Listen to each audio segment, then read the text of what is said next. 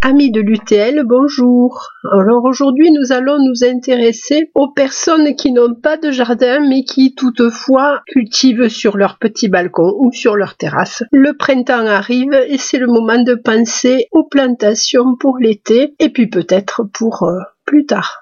Un petit rappel pour nos amis jardiniers de terrasse ou de balcon. L'ennemi, c'est comme en randonnée, c'est le poids. Alors renseignez-vous avant de charger votre balcon de pots et de potiches sur euh, les capacités de la structure. Ce serait déplaisant de se retrouver au rez-de-chaussée pour avoir vu trop grand. Commençons par les contenants. Alors certes, les poteries peuvent être magnifiques, mais elles sont en général bien lourdes. Donc allez voir du côté des imitations qui sont de plus en plus performante. Alors certes, je ne suis pas une fan du plastique, mais quelquefois, on est bien content d'avoir ce genre de substitut. Attention aussi au mode pour ce qui est des couleurs. Actuellement, on voit beaucoup de contenants de couleurs ardoises ou foncées. Il faut penser qu'en été, en plein soleil, ces couleurs feront cuire les racines de vos plantes. Je pense que sur un paillis d'ardoise, par exemple, qui est de la couleur euh, ardoise, comme son nom l'indique, les températures au soleil doivent monter à quelque chose comme 70 degrés. it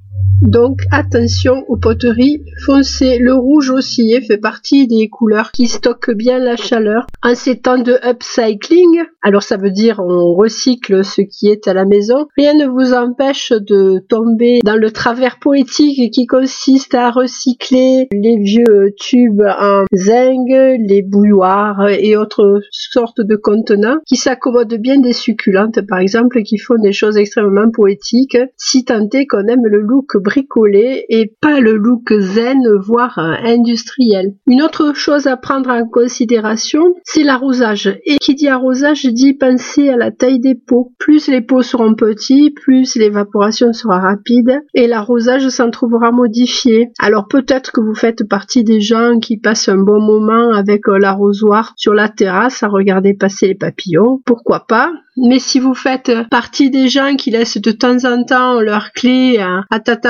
Ou à la voisine, ayez un peu pitié des personnes qui prendront soin de vos plantations. Tout le monde ne goûte pas en effet le charme des arrosages interminables. Pour des raisons pratiques, l'idéal sur une terrasse au moins c'est d'avoir un branchement d'eau à l'extérieur. On le protégera bien entendu du gel en hiver.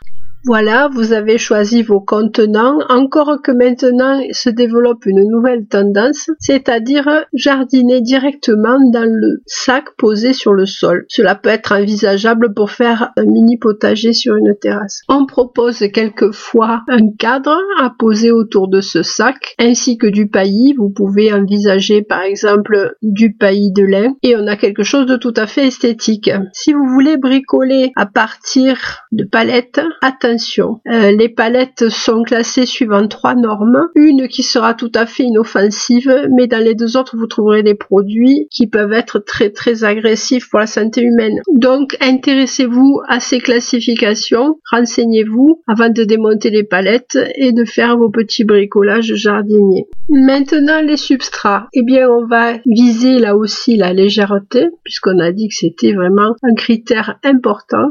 Mais il va falloir faire l'équilibre entre légèreté et capacité à stocker de l'eau. Vous trouverez des terreaux tout près qui contiennent, si je me rappelle bien, de l'acrylate, une substance que l'on trouve dans les couches pour bébés et qui est un peu décriée au niveau écologique. Ça aide le terreau à la rétention d'eau. Mais une information que j'ai trouvée dernièrement dans un magazine de jardinage, vous aurez la même chose sans les inconvénients du précédent produit en incorporant de la rafle de maïs pilée dans vos terreaux. Et cette rafle de maïs pilée, me direz-vous, où se trouve-t-elle? Eh bien, dans le rayon litière pour animaux. Pendant longtemps, on a proposé des terreaux qui comprenaient de la tourbe dans leur composition. La tourbe non seulement était neutre ou voire légèrement acide, mais retenait très très bien l'eau. Seulement, on s'est rendu compte que en ramassant la tourbe dans la nature, on avait un impact sur celle-ci. La tourbe met en effet de nombreuses années à se former et en la prélevant de façon systématique dans la nature, eh bien, on invite à dévaster certains paysages. L'alternative que l'on propose aujourd'hui, c'est la fibre de coco. La fibre de coco est un sous-produit de la culture de la noix de coco, formé à partir de coques et de troncs de cocotiers en fin d'exploitation. Elle est issue de broyage et produit une fibre douce qui retient bien l'eau et qui est particulièrement propice pour les semis. Les semis, en effet, n'ont pas besoin d'un terreau extrêmement nutritif, mais par contre d'une humidité bien dosée. Les graines sont en effet équipées de provisions de nourriture et n'ont pas besoin de terreau nutritif qui seront plutôt une source de maladies et de pourriture qu'un support propice à un bon développement. On peut se procurer la fibre de coco à part. Il existe d'autres matériaux qui vont permettre d'alléger aussi les substrats. Parmi ces matériaux, il y a la vermiculite et la perlite. Alors toutes deux sont issues du sol. La vermiculite est euh, une roche métamorphique et la perlite est une roche volcanique. La vermiculite est mica expansé. Alors le mica, vous avez sans doute vu ça dans votre enfance, c'était ces vitres un peu transparentes lucide qui était devant les poils. À l'époque, on ne savait pas fabriquer des verres techniques, donc on utilisait euh, le mica qui est issu d'un refroidissement lent en profondeur. C'est une roche qui est euh, plutôt vitrifiée. La vermiculite est utilisée euh, dans le bâtiment. Moi, je sais qu'il y a quelques années, quand je voulais m'en procurer et qu'il n'y en avait pas en jardinerie, j'allais dans les magasins de matériaux où on trouvait deux types de vermiculite. La vermiculite hydro et la vermiculite hydrofuge. Dans notre cas, bien sûr, c'est l'hydrophile qu'il faut choisir. Alors pourquoi dans le bâtiment? Eh bien, la vermiculite, une fois expansée, c'est-à-dire soumise à des pressions qui vont défaire les, feuilletages du mica, rentre dans la composition de béton allégé et puis peut aussi servir euh, dans des doubles cloisons à l'isolation c'est un matériau d'autant plus intéressant qu'il ne prend pas feu et qu'il est particulièrement léger. Vous le trouverez en jardinerie conditionné en petits sacs et son aspect, ça ressemblerait un peu à des écailles de nacre. Une fois incorporé dans le terreau, il l'allège. Il peut aussi servir de matériau de drainage pour le fond d'un pot et il aide le terreau à retenir l'eau. La pouzzolane, c'est ces petits grains que vous voyez quelquefois quand vous dépotez les pots. Alors il peut y avoir deux choses, il peut y avoir du polystyrène, ça on reconnaît parce que les grains en fait sont roux, mais quelquefois vous avez des petits grains qui vont céder sous les doigts en laissant une poussière blanche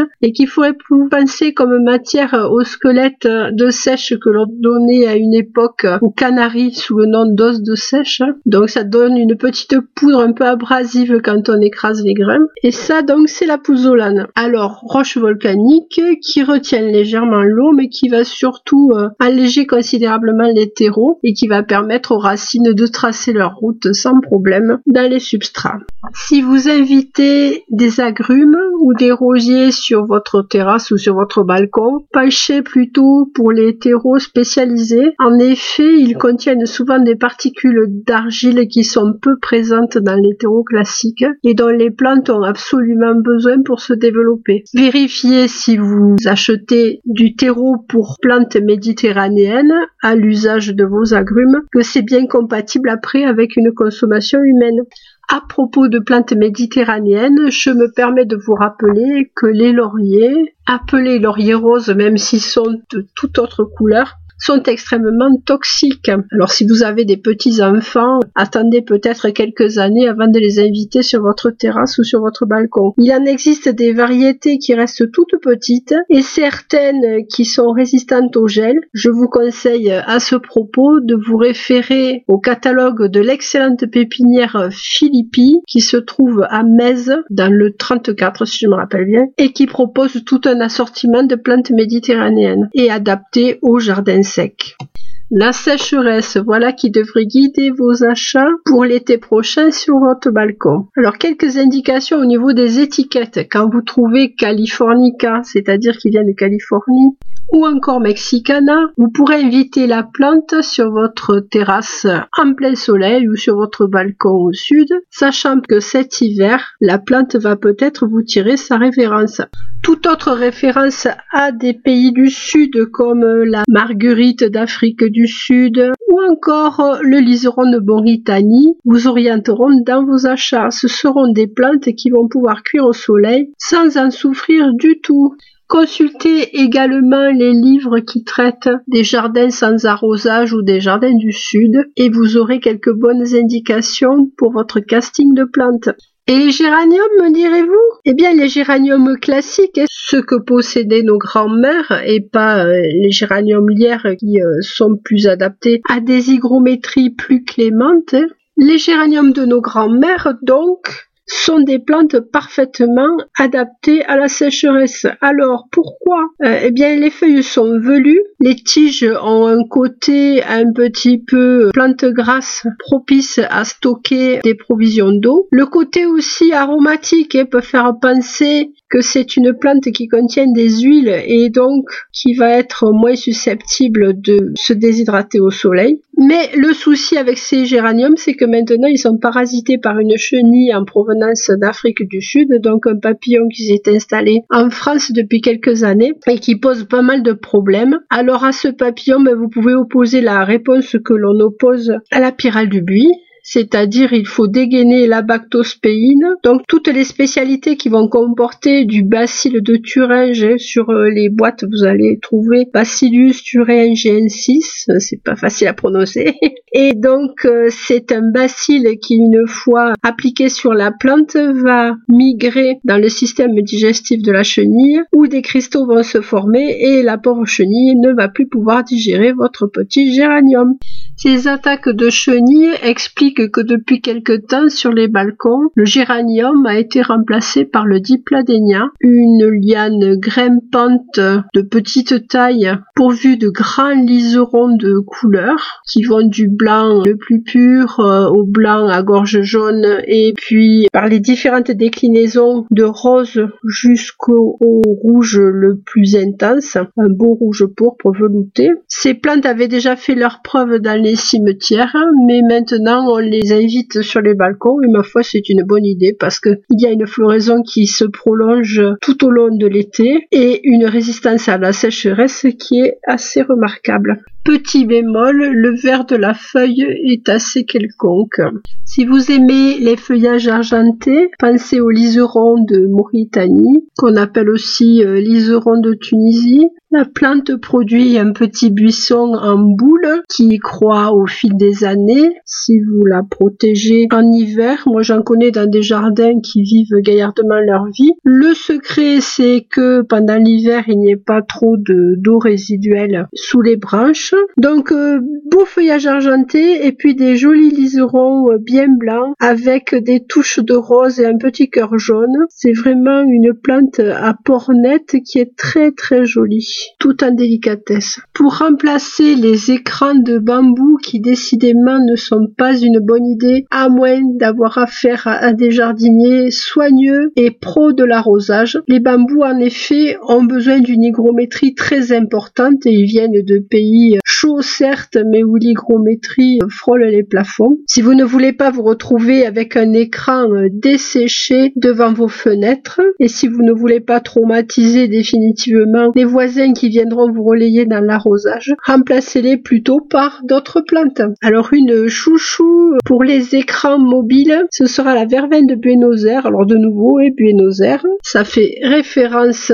à la chaleur. Alors un feuillage plutôt rugueux, un gris vert euh, plombé et au-dessus des grandes tiges très mobiles qui se balancent un petit peu dans le vent et à l'extrémité desquelles vous allez trouver des inflorescences euh, bleu violine, un lavande qui serait très soutenu et qui va donner des fleurs tout au long de l'été. Alors l'avantage de la verveine de Buenos Aires, c'est qu'elle propose cette couleur bleue qui est une couleur qui se voit tard le soir, de même que le blanc. Et donc vous pourrez profiter de ces notes colorées quand le soir aura déjà commencé à tomber et que les rouges seront éteints depuis longtemps.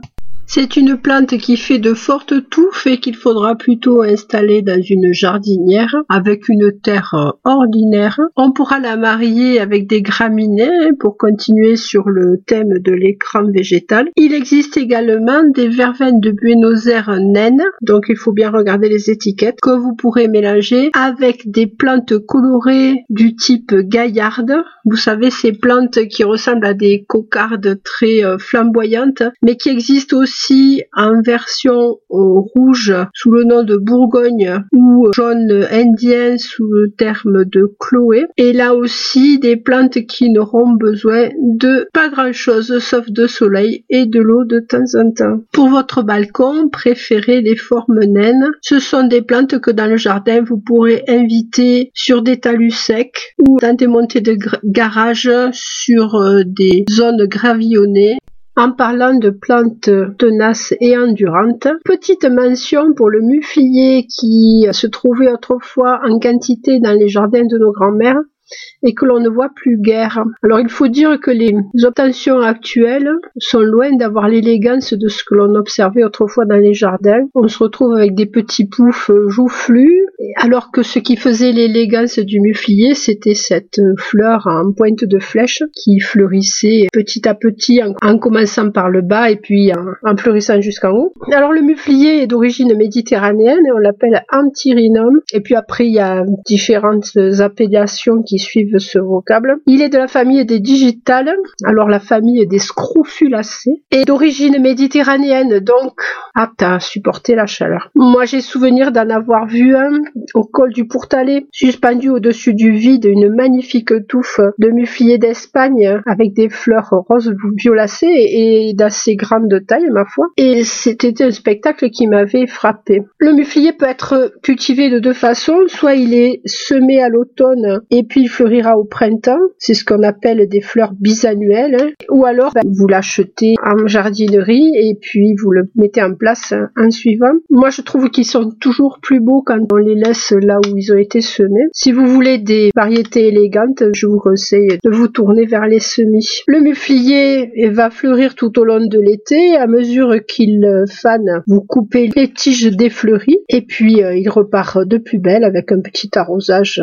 pour le remettre en forme. C'est vraiment une plante que j'aime beaucoup, dont les couleurs sont agréables, prennent bien la lumière.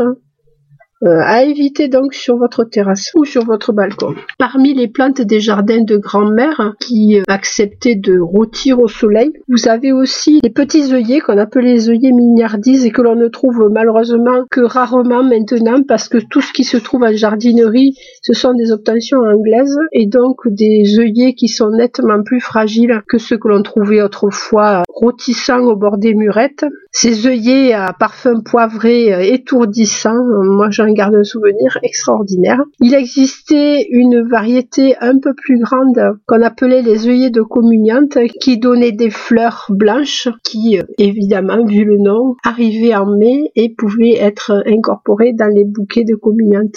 Ne vous privez pas non plus de toutes les succulentes que nos grands-mères gardaient en pot euh, rangées au garde à vous le long des murs des maisons. Il en est de toutes sortes et finalement assez colorées et assez variées pour apporter un peu de diversité dans vos jardinières. Quant à l'entretien, bien sûr, il est extrêmement facile. Ces plantes anciennes ne sont pas adaptées à des terreaux trop légers. Pensez à fournir aux mufliers, par exemple, et aux œillets de bonnes terres de jardin. Pour l'œillet, vous pourrez incorporer un petit peu de sable grossier. Pour les succulentes, c'est pareil, euh, une bonne terre contenant quelques particules d'argile seront toujours préférables à un terreau très noir et très aérien. Dans le cas d'une plante qui a été élevée dans ce type de terreau et certainement nourrie avec des perfusions d'eau et d'engrais, vous pouvez procéder à une acclimatation de la façon suivante.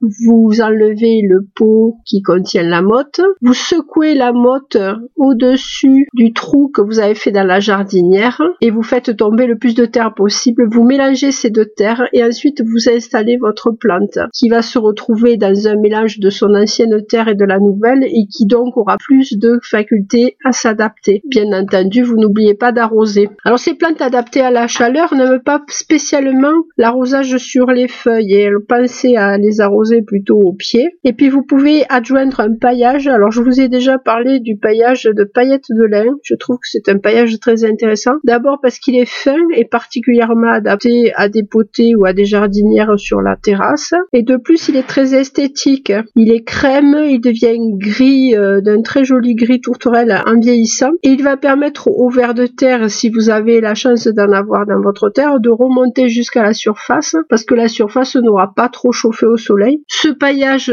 s'incorpore petit à petit à la terre en se décomposant et améliore grandement les sols. Petite incursion du côté alimentaire. C'est vrai que beaucoup de gens ont envie de faire pousser des fraises sur la terrasse et pourquoi pas. Mais euh, l'intérêt décoratif des fraises, même si elles sont remontantes, est limité. Pensez peut-être à adjoindre des petits bulbes, par exemple pour le printemps, des petits bulbes de tulipes botaniques, ça pourrait être une bonne idée. Ce qui est intéressant aussi à faire pousser sur euh, les balcons, outre les fines herbes, ça c'est un grand classique, c'est les salades à couper. Moi j'ai essayé ça l'année dernière pendant le premier confinement et j'avoue que ça a été un succès. Alors j'avais utilisé des bandes euh, de papier fin sur lesquelles étaient collées des graines en mélange. J'ai déroulé ces papiers à la surface de mes jardinières et malgré des débuts un peu inquiétants, j'ai eu vraiment beaucoup beaucoup de, salades à ramasser. C'était vraiment très très gratifiant. Si vous décidez de faire euh, une jardinière contenant plusieurs herbes aromatiques, pensez à isoler la menthe qui galope très vite et qui envahit le terrain de ses voisines. Un des bons moyens consiste à la corseter dans un pot dont vous aurez ôté le fond, que vous planterez dans votre jardinière en le faisant affleurer, ce qui permettra à la menthe de pousser sans aller envahir les plantes voisines. Peut-être avez-vous été tenté par un arbre fruitier ou peut-être vous a-t-on offert un mandarinier ou un kumquat. Vous pouvez évidemment les installer sur votre terrasse. N'oubliez pas que mandarinier, kumquat et toutes sortes d'agrumes ont besoin de beaucoup d'eau. En effet, comment ces plantes arriveraient-elles à faire les litres de jus contenus dans leurs fruits sans arrosage? Une ambiance humide leur est bénéfique. C'est pour cela qu'un pot en terre sera préférable, puisqu'un pot en terre évapore toujours un peu d'eau et donc maintient autour de la plante une atmosphère fraîche. Les soucoupes remplies de sable mouillé seront aussi bénéfiques. Il est vrai que le moustique tigre est là, sous les petits pots, on peut régulièrement vider les soucoupes de façon à ce qu'il n'y ait pas de ponte. Il faut y penser. Mais si les pots sont trop lourds, on aura toujours l'alternative de mettre du sable de façon à ce qu'il n'y ait pas d'eau libre dans lesquelles les moustiques puissent pondre. J'ai eu plusieurs retours très positifs à propos d'arbres fruitiers que l'on appelle des arbres colonnaires hein, qui ont été sélectionnés pour n'avoir qu'une seule branche et porter les fruits sur cette branche-là. Les pommiers colonnaires en sont un bon exemple. Vous trouverez également des mini brunonniers ou des mini pêchers ainsi que des amandiers nains. Pourquoi ne pas essayer? Pourquoi ne pas tenter cette aventure? Par contre, il faudra penser à protéger les arbres du froid en hiver. Alors on pense souvent à emmailloter la ramure, mais on oublie quelquefois que c'est par les côtés du pot que les arbres vont geler. Donc, prévoir de les emmailloter de plastique ou encore de les mettre dans un sac poubelle dont on remplira le volume avec des frites en polystyrène. Pour une fois, elles serviront à quelque chose ou avec de la sciure ou tout matériau isolant. Les arbres, quels qu'ils soient, seront de toute façon accueillis sur une structure qui peut supporter leur poids. Si vous habitez une copropriété, il s'agit de vous renseigner. Les terrasses sont en général plus résistantes et plus aptes à accueillir des grands contenants. Nous allons clôturer cette petite sortie sur les balcons au printemps et donc euh, nous allons terminer cette préparation des balcons fleuris d'été par euh, trois plantes qui me semblent particulièrement méritantes. Alors la première a un nom un peu alambiqué, c'est le Dimorphotheca qu'on appelle aussi étoile polaire. On rebaptise souvent les plantes.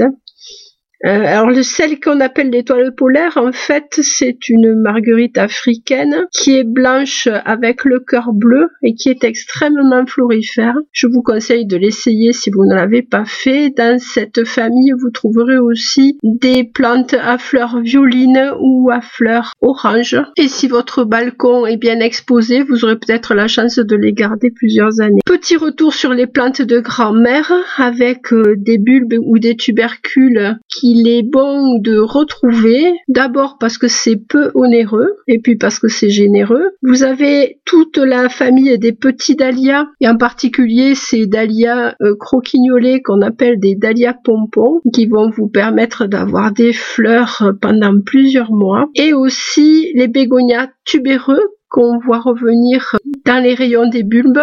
Alors ce sont des bégonias que l'on plante la partie creuse vers le haut et qui vont préférer des balcons où l'ombre sera là une partie de la journée. Des potées généreuses et désuètes en perspective. Vous pouvez dès à présent mettre ces bulbes ou ces tubercules en végétation à l'abri, soit à l'intérieur, soit dans un garage, et les sortir quand les pousses auront commencé à bien pointer en mai, au moment où les gelées ne seront plus à craindre. Voilà, amis de l'UTL, c'était Annick Valérie. J'espère que vous vous portez le mieux possible. Je vous dis à très bientôt. Bonne semaine.